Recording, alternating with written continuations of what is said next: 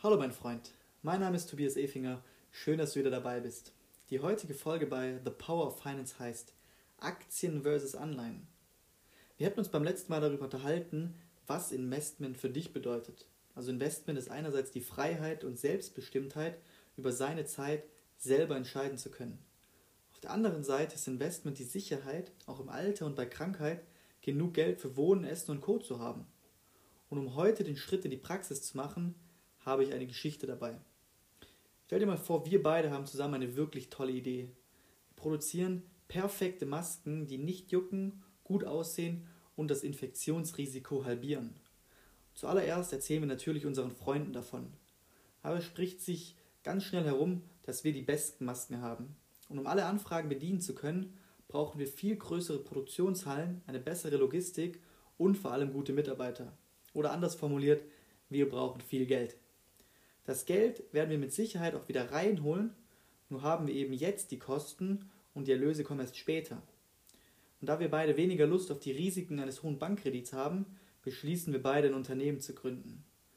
Nach langem Überlegen beschließen wir die Rechtsform der AG, also der Aktiengesellschaft, und wir beschließen, 20% der Anteile an der Börse auszugeben. Du musst dir die Börse so wie einen Marktplatz vorstellen, die Käufer und Verkäufer zusammenbringt. Und heute funktioniert die Börse über Computerprogramme wie Xetra in Sekundenschnelle. Nehmen wir mal an, wir geben 100.000 Aktien aus für jeweils einen Euro. Und dadurch haben wir 100.000 Euro, mit denen wir direkt und unmittelbar arbeiten können. Und das Gute ist für uns, wir müssen dieses Geld niemals zurückzahlen, denn dafür haben die Anleger ja Unternehmensanteile. Wenn unser Maskengeschäft nun richtig gut läuft und wir hohe Gewinne machen, kann es gut sein, dass der Aktienkurs sich auf 2 Euro oder noch mehr erhöht. Die Anleger haben also ihr Geld verdoppelt und eventuell profitieren sie am Ende des Jahres auch noch von einer Gewinnausschüttung. Und der Kurs setzt sich dabei aus Angebot und Nachfrage zusammen. so entsteht übrigens der Preis für jedes Produkt. Und wenn viele Leute denken, dass unser Unternehmen eine rosige Zukunft hat und viele diese Aktie kaufen wollen, dann steigt der Kurs.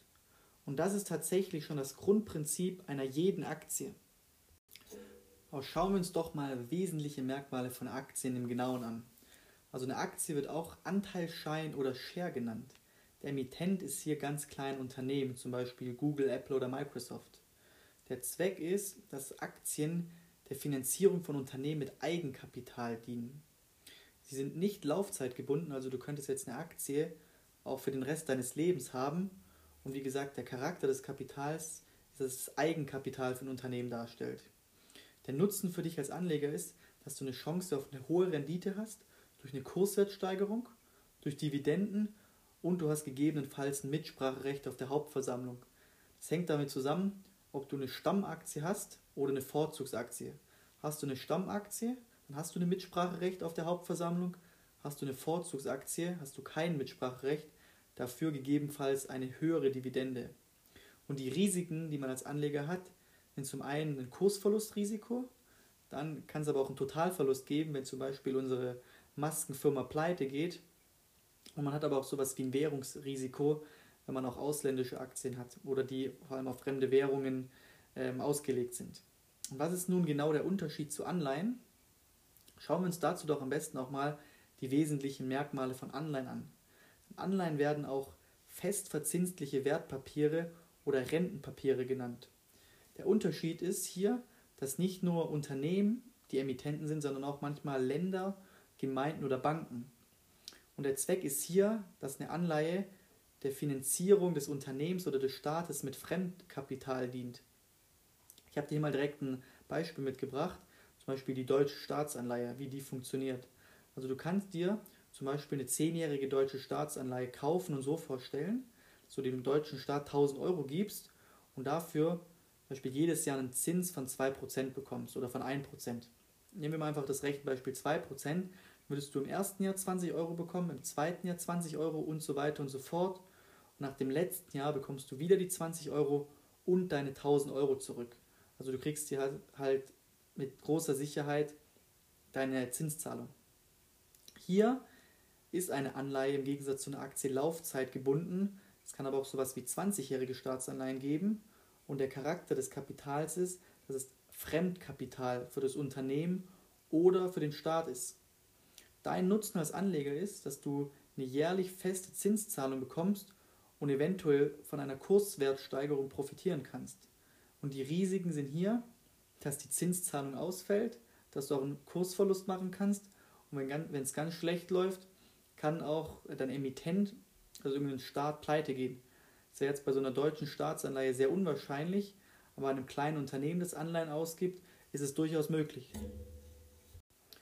Daher ist es hier ganz wichtig, wenn du schon in Anleihen investierst, auf das Rating zu achten. Also eine deutsche Staatsanleihe hat zum Beispiel das beste Rating, die beste Bonität, so ein äh, AAA-Rating, wie man es da in der Fachsprache nennt.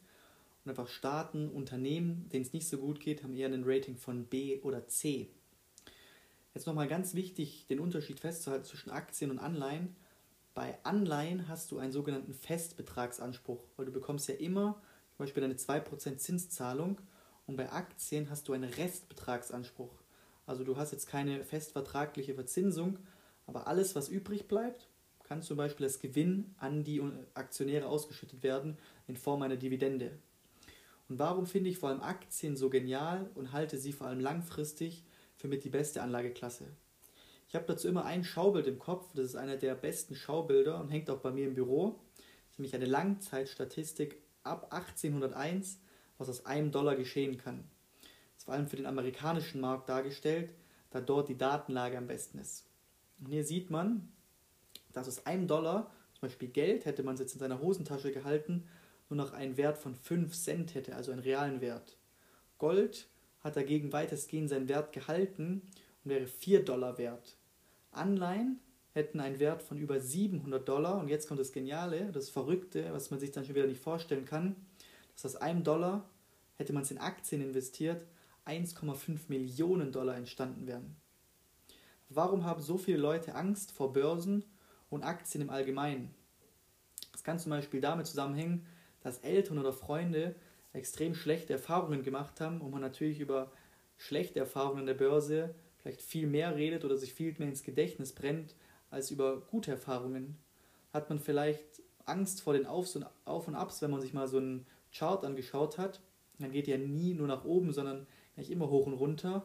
Oder man hat so Horror-Stories gehört wie der Telekom als Volksaktie, weil vor 20 Jahren wollte der deutsche Staat uns Bürger zu Aktionären machen, was ja in Norwegen oder USA schon Standard ist, und hat die Telekom angepriesen. Jetzt sie zwar ist eine Zeit lang gestiegen und gestiegen, aber dann, als wahrscheinlich fast jeder investiert hat, ist sie mal richtig schön abgeschmiert und es hat sich auch ins kollektive Gedächtnis gebraten.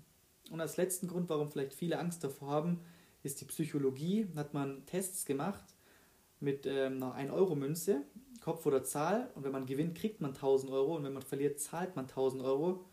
Und es hat fast keiner mitgemacht. Also man hätte bei dem Spiel erst mitgemacht, hätte man 2000 Euro gewonnen und nur 1000 verloren. Das heißt einfach, dass Verluste doppelt so stark wirken wie Gewinne. Aber ich habe auch noch mal ein Zitat zum Thema Angst mitgebracht von dem erfolgreichsten Investor aller Zeiten, von Warren Buffett. Er hat gesagt, ich weiß nie, was die Märkte machen werden. Und wenn wir davon sprechen, was in einem Tag oder einer Woche, einem Monat oder einem Jahr passieren wird. Ich hatte nie das Gefühl, das zu wissen und ich hatte auch nie das Gefühl, dass es wichtig wäre. Ich denke aber, dass die Kurse in 10, 20 oder 30 Jahren deutlich höher sein werden als jetzt. Und als zweites hat er gesagt, immer wenn die Kurse fallen, dann gefällt mir das, denn ich kaufe gerne günstig. Und wenn wir über das Thema Risiko sprechen, gibt es tatsächlich auch viele Möglichkeiten am Aktienmarkt sein Risiko zu reduzieren. Zum Beispiel durch Risikostreuung bzw. Diversifikation. Und genau um diese beiden Begriffe wird es sehr ausführlich beim nächsten Mal gehen. Und dort wird es deutlich tiefer in die Materie hineingehen. Ich hoffe, das Grundprinzip von Aktien und Anleihen hast du sehr gut verstanden. Vor allem, wenn man langfristig investieren will, etwas gegen die niedrige Rente machen will oder an seiner finanziellen Freiheit arbeitet, kommt man um die Anlageklasse Aktien fast nicht herum. Wenn dir dieser Podcast gefällt, abonniere ihn gerne und erzähle deinen Freunden davon. Und bis zum nächsten Mal. Habt noch einen schönen Tag. Dein Tobias.